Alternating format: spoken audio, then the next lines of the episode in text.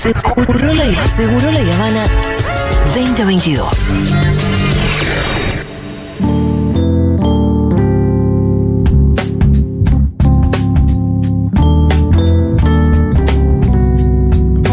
Bueno, ustedes saben que siempre los miércoles nos dedicamos a que otros piensen por nosotros.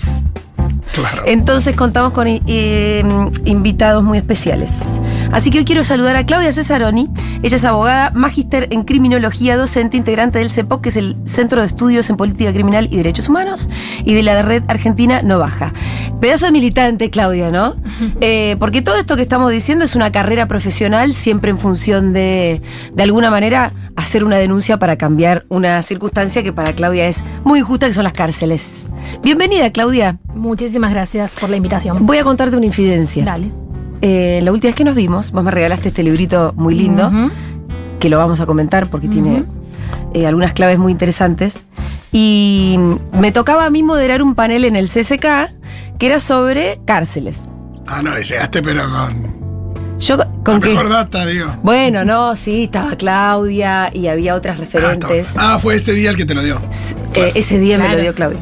Entonces, eh, fue un panel muy difícil para mí porque todas me fueron corrigiendo cosas. y, y, y uno decía, bueno, che, mira, me pagan por hacer la pregunta. Si a vos no te gusta la pregunta, Claudia me dice.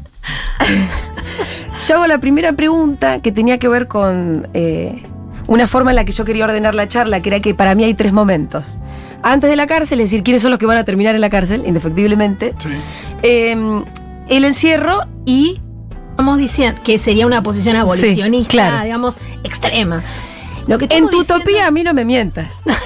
No, pero en la utopía de cualquiera no, No, existe no, la cárcel. en la utopía de cualquiera no existen las que cárceles. Debe haber algunas personas Sí. que tenés que separar de la sociedad. Sí. Por algún motivo. Sí. Bueno, las feministas también tenemos nuestro punitivismo, Bueno. que lo hemos llevado a un extremo eh, Bueno. incluso equivocado para mí, pero Yo me incluyo en, Sí, en sí, ese, sí. en ese colectivo, en ese lugar del feminismo. Y discuto también las posiciones punitivistas, porque las posiciones punitivistas justamente atraviesan a todos los colectivos, no están eh, concentrados en la derecha nada más, por ejemplo, o en los sectores más manoduristas.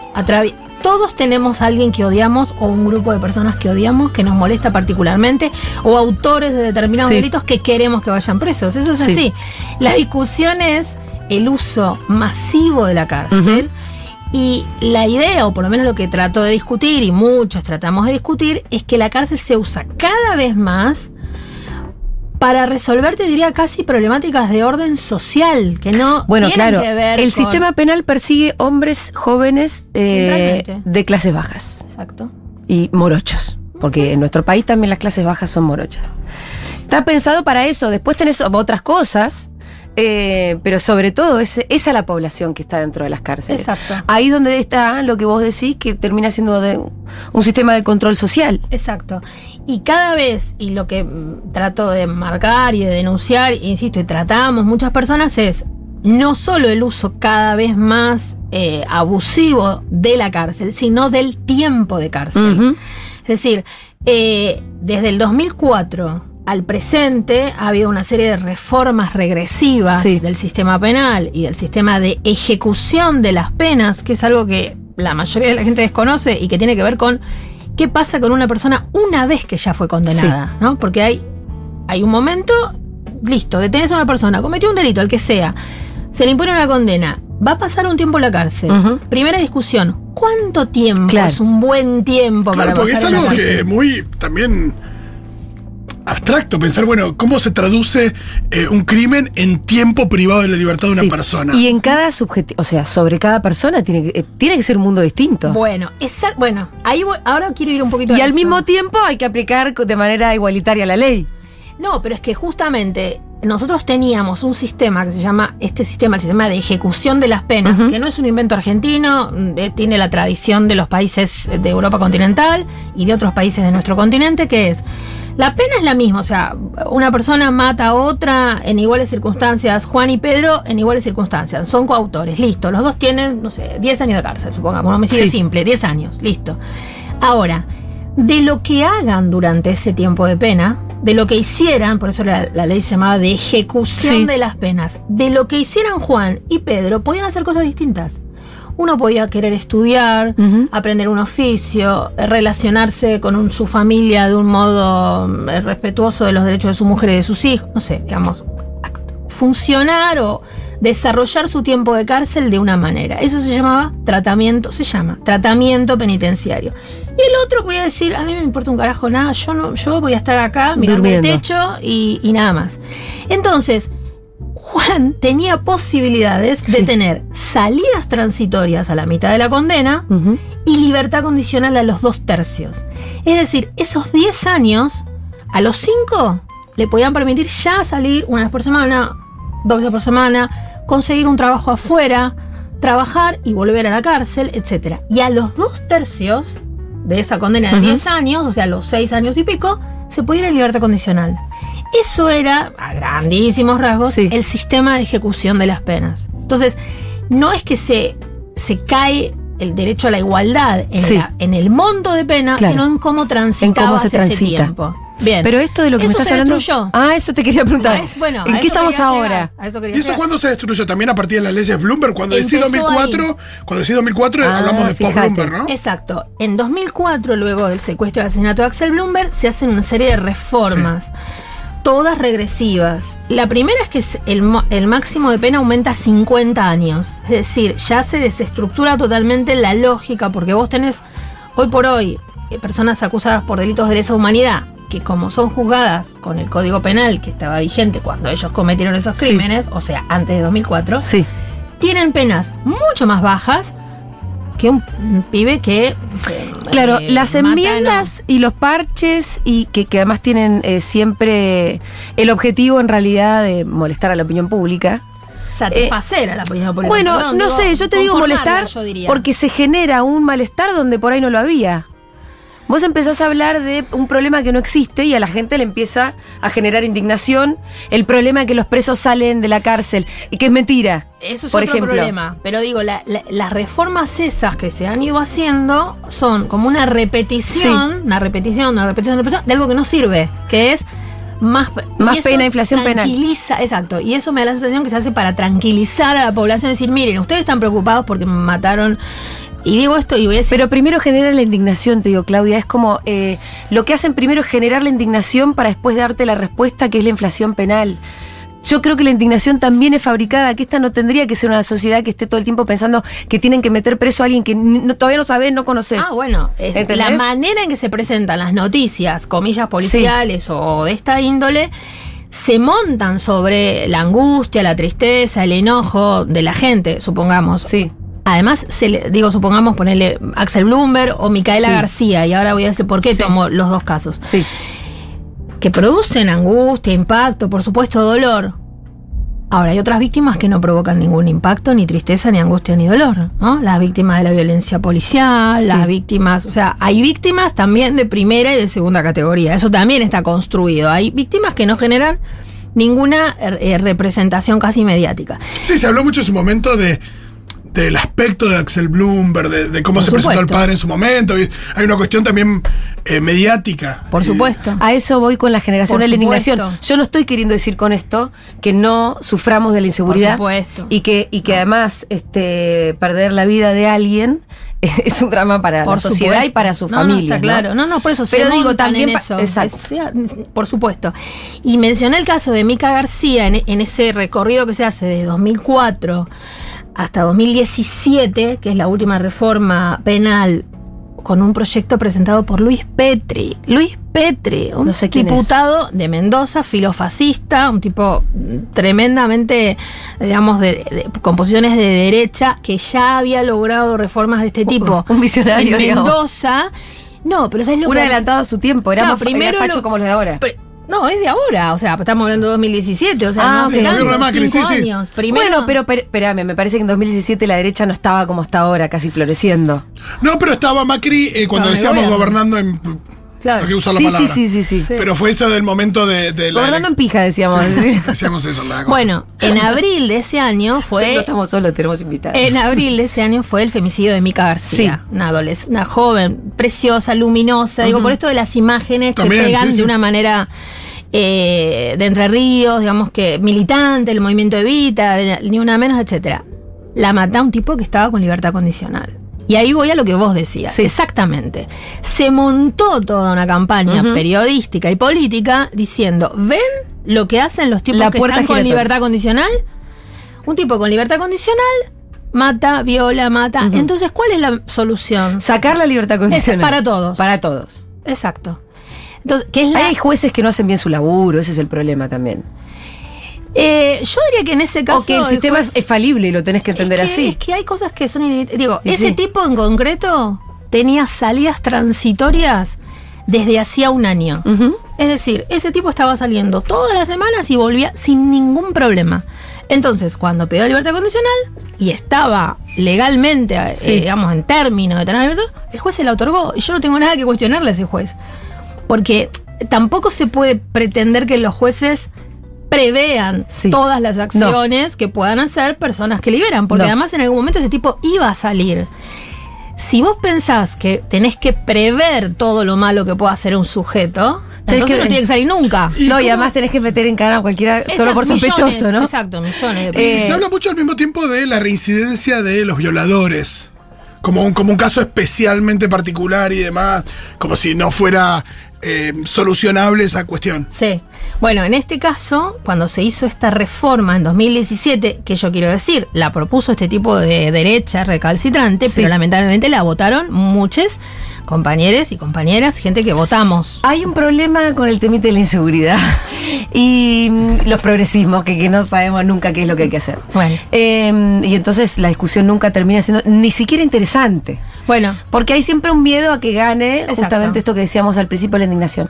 Pero déjame que le conteste sí, eso que preguntó, dale. porque si no, eh, en ese debate que se hizo en el Senado, fue, eh, hubo muchas personas que fuimos a discutir, a debatir, y entre ellos Sergio Delgado, que es un ex juez de ejecución penal, y él demostró con cifras que eso que se suele repetir, el 90% reside en el 70%, viste que se tiran cifras que, pues ¿de dónde las sacaste? No, se tiran.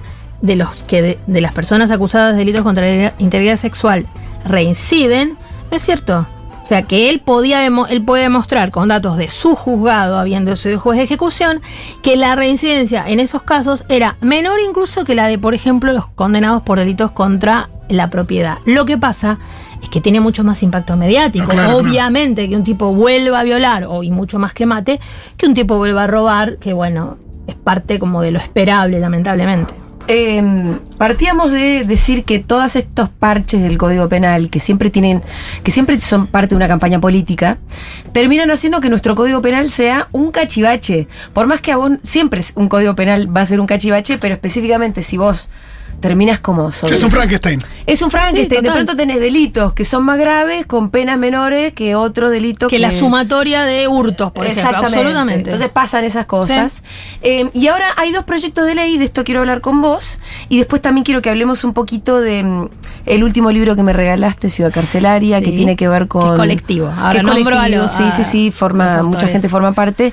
eh, que tiene que ver con un planteo de una urbanización carcelaria. Por eso lo quiero saludar a Quique Viale, que después viene a hacer su columna, pero que quería que formaras parte de la mesa, Quique, porque vamos a hablar de esto también. ¿Cómo están? ¿Qué tal, Claudia? ¿Se Hola, conocían ustedes? No, No, bueno. no. Claudia Cesaroni, Quique Sí, Viale. ¿cómo estás? Mucho gusto. Bueno. Em, hay dos proyectos de ley. Otra vez vamos a intentar bajar la idea de imputabilidad de los niños y niñas. Ya no se dice menores, no, me- no sé cómo se dice ahora. Adolescentes, podemos Bueno, decir. de los adolescentes. Yo lo que siento es que cuando. adolescentes. Que si algún día lo consiguen. Que van a ir tratando de bajarla cada vez más. Es que es así, Y ¿o la no? pregunta es: eh, ¿a, qué- a cuántos años van a llegar? Pero es que en realidad es así. Bueno, Ahora, ¿me, sí. me harías una breve historia de la edad de imputabilidad? Sí. de adolescentes? Sí, no. Breve historia, Chiquita, por favor. Yo hago lo más rápido que pueda. Código Penal 1921, Sí. edad de- voy a decir siempre edad de punibilidad. Ok, voy a perfecto. insistir con edad de punibilidad, porque Corregime, estamos ¿por qué? hablando, estamos hablando de la edad a partir de la que se puede someter a proceso penal y punir, o sea, aplicar pena. Ok. Entonces estamos diciendo de qué edad un pibe, un una piba son punibles. Imputables pueden ser a los 12 años, ¿no? Si yo ahora viene un pibe corriendo, se lleva mi celular, lo agarra un policía en la puerta, es decir, tengo acá un pibe que se acaba de robar un celular. Señor juez, ¿qué hago? Sí. tráigamelo. Lo declaro inimputable, no punible, perdón, le Sí. imputo, sí, robó un celular. Hay testigos, todo, robó un celular. Le imputamos el hecho, lo señalamos. pero no es punible. ¿no? Lo sobreseo en razón de esa Sí. edad, porque no tiene 16 años. No le puedo aplicar una pena. Exacto. No lo puedo someter a proceso ni aplicar pena. Ok, mirá, no, no Por eso no conocía es estos detalles. Bueno, entonces, Código Penal 1921, edad de punibilidad 14 años. El código dice, este código se aplica a partir de los 14 años. Por ende, quiere decir que desde los 14 las personas son punibles. Sí. Llega el peronismo. y lo Ay, qué peronista y voy a ser saludamos, y saludamos esta decisión, año 54. En el marco de las políticas públicas de protección a la infancia, se eleva la edad de punibilidad a los 16 años. Una ley especial eleva la edad de punibilidad a los 16 ¿Me dejas años. hacer solo un paréntesis? ¿Se dan cuenta que el peronismo es progresista? ¿Que el mejor peronismo es el peronismo progresista? Listo. Seguimos. Sí. Y eso dura hasta la dictadura, hasta el año 80. Perdón, 16. hasta, perdón hasta, la, hasta la dictadura, hasta el 24 de marzo de 76, se derogan una serie de artículos del Código Penal, entre ellos este que había elevado la edad a 16. ¿Y dónde la deja? En 14 vuelve, Ah. porque vuelve al Código original. Penal original. Pero cuando se empieza a discutir que tenía que haber un régimen, porque hasta ese momento no había una ley especial para lo que en ese momento llamaba menores, ¿no? No había una ley, se aplicaba el Código Penal de adultos. Entonces, en el año 80 se empieza a discutir, el proceso es largo, pero un grupo de fiscales y, y jueces de menores dice, no, hagamos una ley especial. Claro. Y se sanciona el régimen penal de la minoridad. Que yo siempre repito esto, por ahí alguien ya me escucharon, perdón que lo repita. Hoy por hoy, si vos vas a buscar ahora, pones en Google Ley 22278, régimen penal de la minoridad, vas a encontrar una ley que está firmada por Videla y Rodríguez Varela, que era el ministro de Justicia. Ajá. Es decir, nosotros le aplicamos a nuestros adolescentes hoy una ley Sí. que está firmada por Videla. Eso es violento Ya está muy mal. simbólicamente. Sí. Es muy violento, pero es así. Hasta ahora no se ha logrado modificar. Que es el régimen penal juvenil. Es, se llama régimen penal de la minoridad, le pusieron Sí. ellos en ese momento. Es el régimen penal Sí. juvenil que impera en este Es como para, para explicarlo, y en todo caso corregime, como si fuera un eh, régimen penal para niños. Exacto, es Otro eso. código, un codiguito. Es eso, es eso, exactamente es eso. Sí. Exacto. Eso, ¿Eso es más progresista a que estén adentro del, del sistema Código Penal Nacional? No, que, que tengan un sistema especial. El tema es que correcto. que cuál es se correcto. maneja. Es el sistema que se Ah. aplica. Obvio, bueno, pero lo primero que quería entender era Sí, si, vos pensás que tiene que ser así. Sí, claro, tiene que haber un régimen especial y todos los países del mundo tienen más menos con me- que me gusten más o menos un sistema especial para me- personas menores de edad. Las discusiones grandes que se dan son desde qué edad se aplica ese sistema especial, o sea, cuál es la edad de punibilidad o edad mínima de responsabilidad penal, que también se llama así, desde qué edad una persona va a ser sometida a un proceso penal distinto que el de los adultos, pero es un proceso penal igual. Y con, y con penas. Exacto, porque es mentira. A veces te dicen, no, son medidas socioeducativas. Mentira. Pero los mandan a los a, eh, antiguamente llamados reformatorios. Institutos, exacto. Que son cárceles para niños. Exacto, que hoy podemos llamar institutos de menores o que tienen nombres eufemísticos como centro de orientación socioeducativa, centro de recepción, centro de no sé qué. Cambió el nombre, Son pero son la misma porquería. Absolutamente. Y en muchas cosas, esos pibes y esas pibas, el 95% son pibes, están en peores condiciones que los adultos, porque tienen acceso a menos derechos todavía. Sí, Desde claro. llamar por teléfono Sí. hasta acceder a derechos básicos, hablar con su abogado, digamos, tienen la realidad. Sí, porque la, perdón, porque la infancia ya implica. Claro, no votás, con lo cual ahí menos, ni siquiera. menos poder de decisión, Un menos. desamparo mayor. Sea, desamparo tenés- mayor también, sí, es total. que además un niño necesita estar con una familia que lo quiera. Bueno, eso desde ya. Pero acá estamos hablando de, ni de adolescentes que cometen delitos. Sí. Eso es así. O sea, Sí, sí, hay sí, sí. adolescentes que cometen delitos.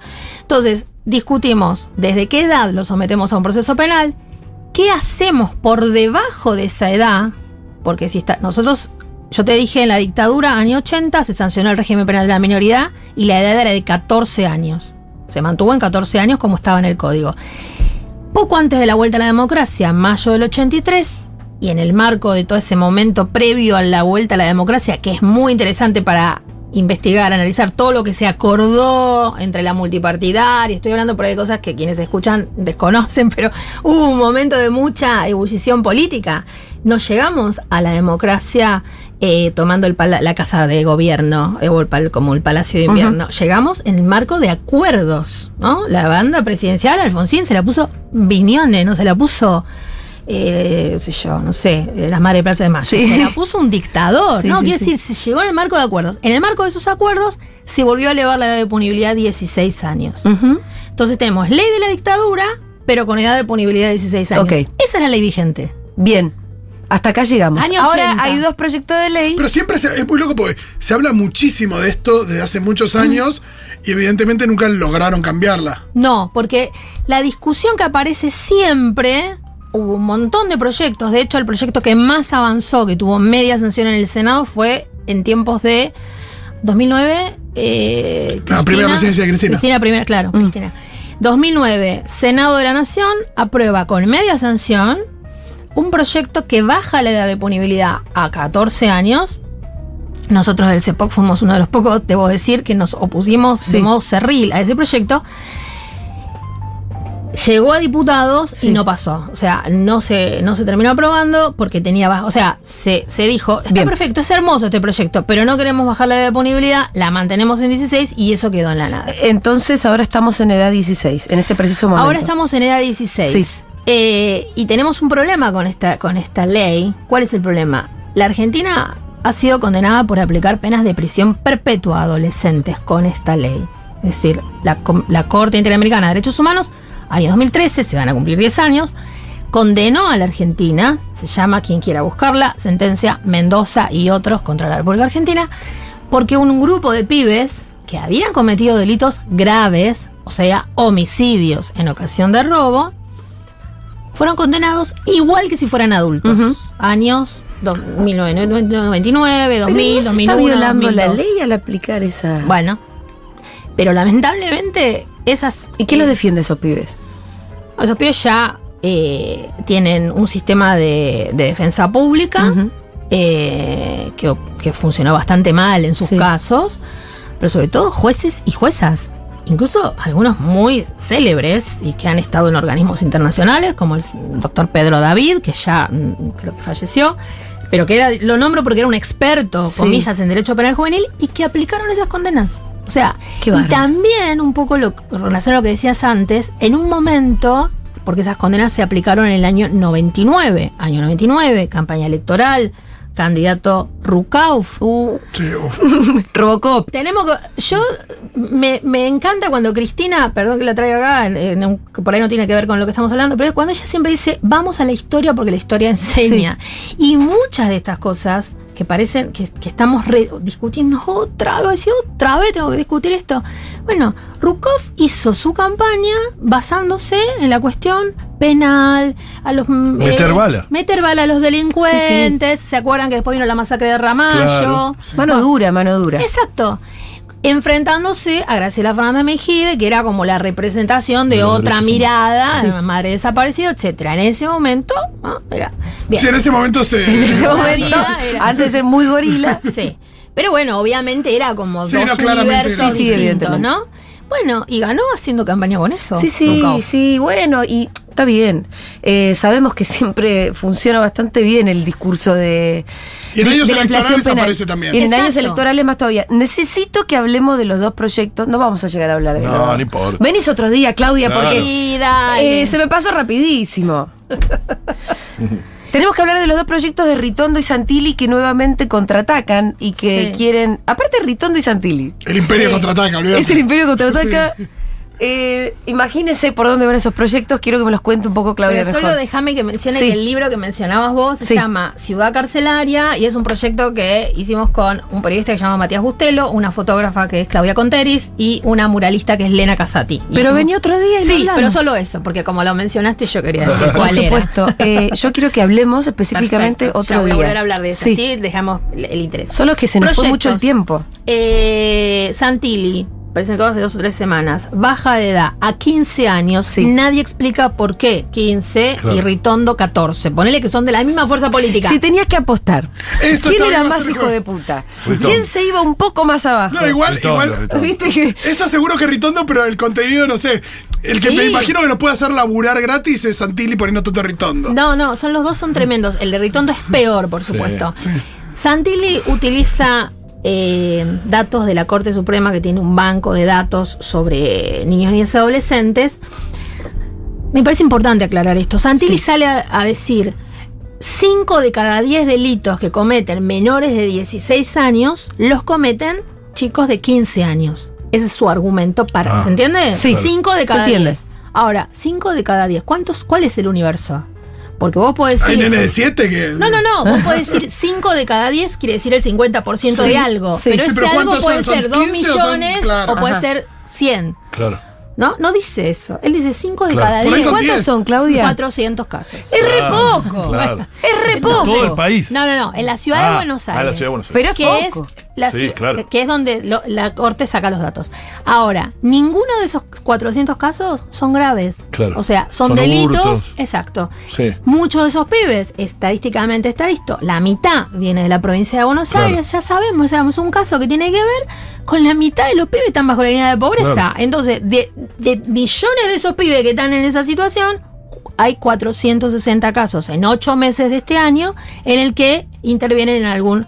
No estoy diciendo, si a mí yo salgo ahora y un pibe de 15 me saca el celular, me va a dar un odio feroz. La Claro. cosa es, ¿qué hago con ese pibe de 15? ¿Les puedo Lo meto en el proceso, perdón, lo meto en un proceso penal o trato de ver por qué ese pibito de 15, en lugar de estar en la escuela, dando los finales, el, trabajo integrador, que están todos los pibes a esta altura del año, está en la esquina afanando celulares. Es decir, hago algo con ese pibe, pero no lo hago desde el sistema penal. Esa es la, esa es la No, aparte, pensando en ese pibe dentro de 2 o 3 años. Va a estar un año en un instituto, porque por un, hurtar un celular Claro. no va a ser mucho más que eso. Por eso. Y va a volver a salir y va a salir, además de, lo- de la carga que ya tenía, con un sello acá que dice Total. estuve preso. Claro. El proyecto de Santilli plantea eso, plantea una pena máxima de 15 años para pibes que hoy no son punibles. Eso es lo 15. grave también. 15 años a una persona de 15. Exacto, la vida entera. Eh, eh, Sobre eso hay que subrayar, me parece, ¿no? Exacto. Y no plantea límites, porque yo quiero, perdón que me, fan- me pongo así como entusiasta. Hay gente que cree, que hay gente que me discute en Twitter, o sea, como si los pibes hoy de 16 y 17 no fueran punibles. Como si hoy no tuvieran pena. Ujú. Yo le digo, yo tengo, yo soy abogada de un pibe que tiene una condena a 34 años de cárcel. ¿Y qué edad tiene? Tenía 17 al momento de los hechos. O sea, El dos vidas. vida. Claro. Dos vidas, no una, dos vidas de ¡Qué condena. bárbaro! No, y hay algo muy loco que si. Es, no sé, estoy pensando en voz alta, ¿no? Pero si, si un pibe tiene 15 y comete un delito, pensemos un delito muy grave. Digo, cu- ¿cuánto tiempo de construcción de una persona que es capaz de cometer, cometer un delito? Por supuesto que por ahí se está en la marginalidad de que es muy niño, eso se construye de a poco, pero hace tres años era un pibito inocente, niñito, un exacto. niñito que, que era incapaz de, de, no sé, de golpear a otra persona por ahí. Entonces decís, bueno, tiene que poderse... Una relación. pu- Tiene, se tiene que poder solucionar Pero además también. cuando vos pensás eso, ¿no? Como, bueno, tenemos este problema como sociedad. Este pibe tiene 15 y cometió un delito grave.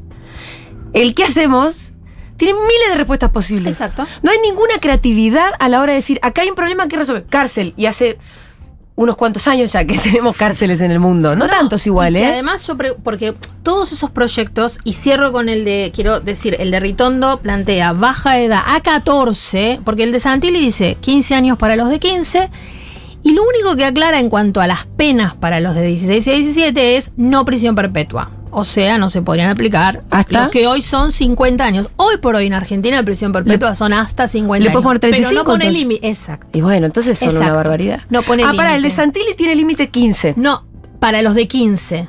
15 para Claro, los de 15. Pero para la 16, 17, franja sí. que hoy ya es 16, punible, 17. 16, 17, Aumenta. solo como límite. No, no, mantiene igual que ahora. Ah, ok, claro. Claro. Solo como límite, no perpetua. El de Ritondo Sí. no tiene ningún límite. ¿Un pibe de 14 le no puede hay dar límite. perpetua? No hay ningún límite. No, Y el de Ritondo sí. llega a 14. Exacto. Claro. No o sea, un pibe de nada. 14 puede tener prisión perpetua para el código de No 50 Ritondo. años. nada con respecto a los límites de pena. ¡Qué Ritondo, hijo de puta, eh! Ritondo es un adjetivo Como, en sí me- mismo. eh, ¿Tenemos los botones de Eve? Todavía no, ¿no? Chicos, preparen. ¿Sí? Por favor, que lo diga Eve de Bonafini, que lo decía mejor que nadie. Yo quiero decir una cosa. Sí. Históricamente, todos los proyectos de baja edad de punibilidad, aunque estuviéramos en contra porque bajaban la edad a 14, tenían límites muy bajos de pena. Pena máxima 7 años, 5 años.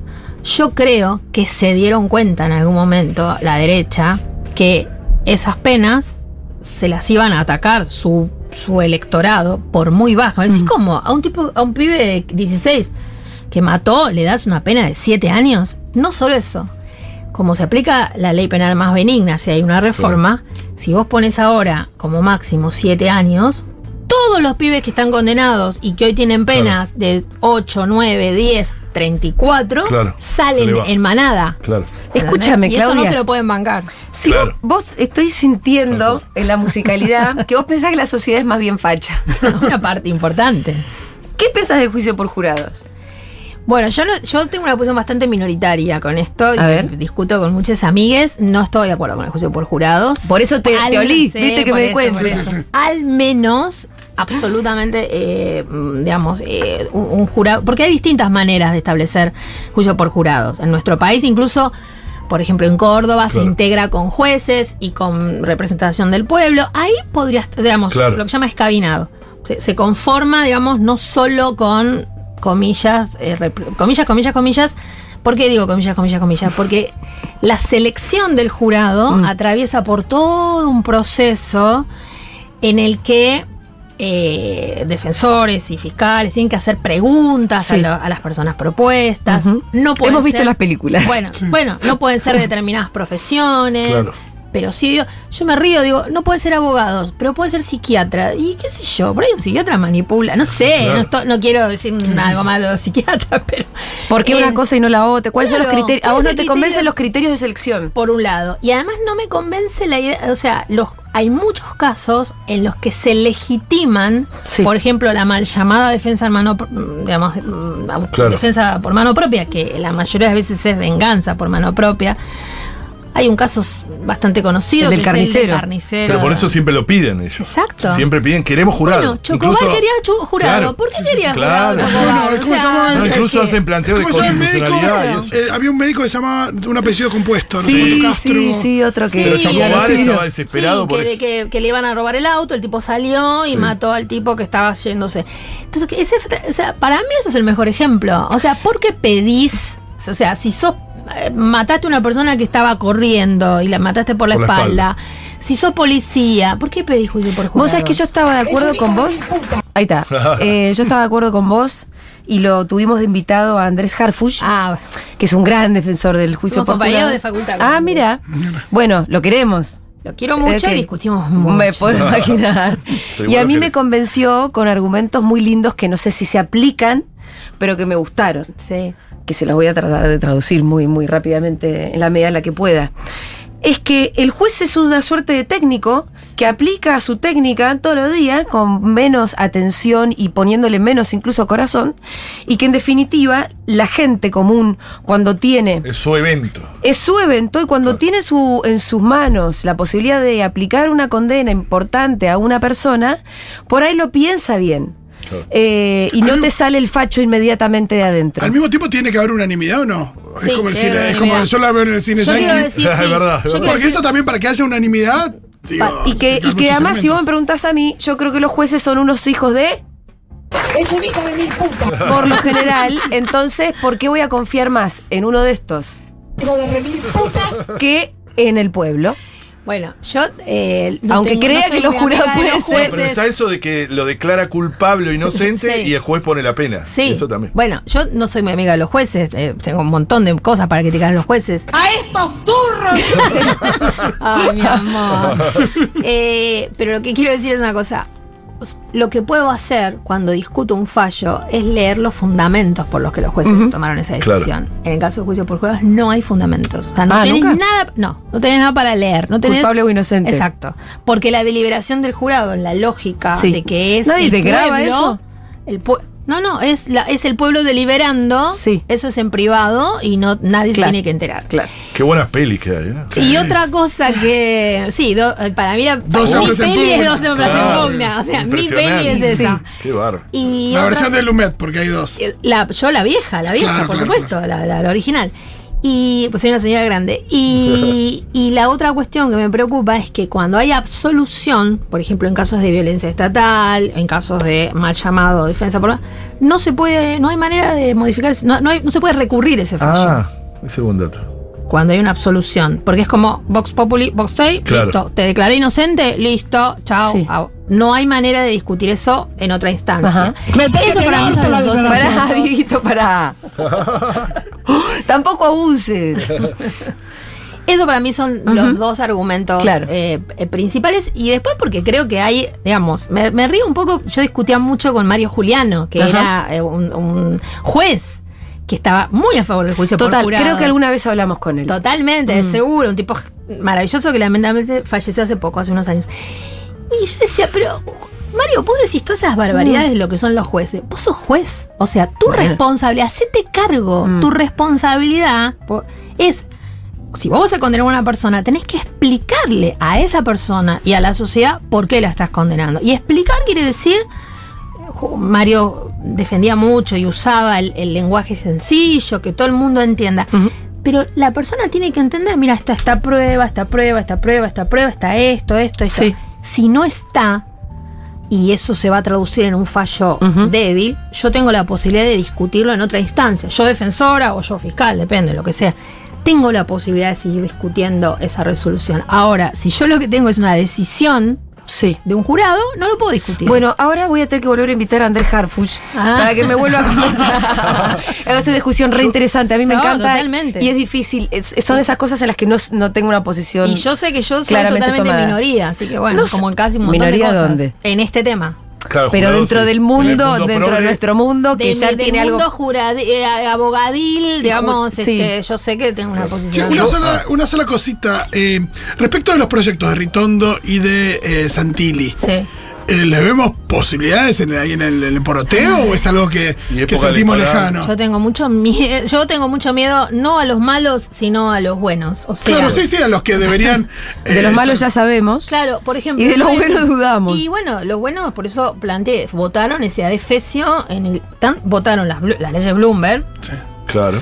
2004. Sí. Y votaron ese adefesio de la ley llamada Petri 2017, más todas las reformas que se fueron sucediendo. Entonces, yo creo que falta mucho coraje político para plantarse en estos temas, como por ahí se plantan en O si otros hay un temas. hecho conmocionante. Exacto. Ahí, ahí se abren ventanas Exacto. Peligrosas. Yo quería preguntar algo, sé que no hay tiempo, no me maten. ¿Cuánto tenemos, Miru? Es un crossover, nada. Nada, cero tiempo. Pero si quieren le sacamos tiempo a la columna de el crossover ese. Nosotros, nosotros no somos punitivistas. Yo soy ambientalista, abogado ambientalista. Pero sí quere- eh, pero, pero sí somos punitivistas en lo ambiental. ¿Y sí? Y creen Exacto. que estamos. Cada grupo es lo que empezó diciendo. Claro. Claro. Empezamos hablando de eso. Bien. Eh, Y que, que tiene que ver con. Estamos en un tiempo. No hay delitos ambientales en Argentina. Bueno, pero esa es una conversación también súper interesante porque se resolverían las, eh, las cuestiones ambientales con pena. Bueno, o hay Claro. otras probemos. cosas. Probemos bien. porque estamos mal. Probemos. Pero eso, dije- eso mismo dijimos en su momento. Y no lo el más. movimiento feminista, por ejemplo. Claro. Ah, ¿por qué Bueno, no lo quieren usar con nosotros? Y claro, y cada colectivo que Claro. siente que su tema no está Sí. bien tratado, Claro. piensa que lo va a resolver con, Con un tema penal. penal. Y sabe que no. Claro. Ah, o Ah, sea, hay gente que querés ver presa, ¿viste? Claro. ¿Qué cree? O En sea, el- si nos no. presentaron a la cárcel como un sistema, además de. Claro. No de reinserción, la verdad que toda esa. La, la historia de la constitución, ojalá fuera así. eh, sino un lugar de castigo.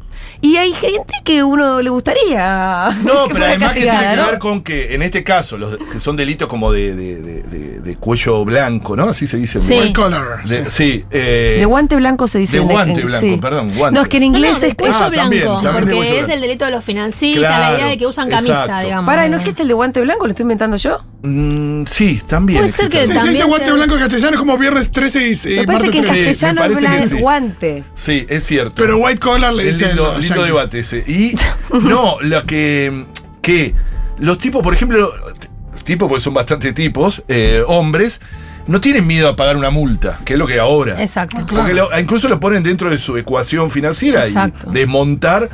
En, en la pandemia se desmontaron un millón de hectáreas de bosque nativo, por ejemplo. ¿Y si le entre- expropias el campo? y podría Ah, ser, pero por eso, porque- cuando le duele, Claro. pero el miedo a tener a ser preso, que tienen que ponerse el abogado, que tienen que ir, eso Sí. empieza a cambiar, porque además, incluso todos los, los, los- lo- yo trabajé en uno de los capítulos que lo presentamos con Pino. Un- el último artículo es que se penará a los CEOs y gerentes. Además te voy a decir una no cosa, vaya- Claudia. Sí. Le tienen más miedo a la, a- a la cárcel que. a- o sea, hay más posibilidades de meterlos en Cana que de sacarle los campos. Claro. ¿Vos pensás ¿Cómo le vas a sacar que los algún campos? CEO, algún gerente va a ir preso por eso?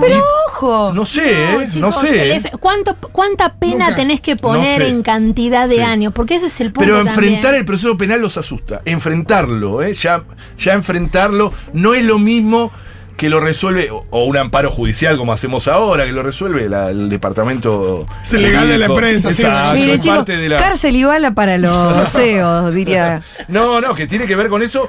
Y, e incluso un debate internacional que se está dando muy fuerte ahora es incorporar la figura de ecocidio.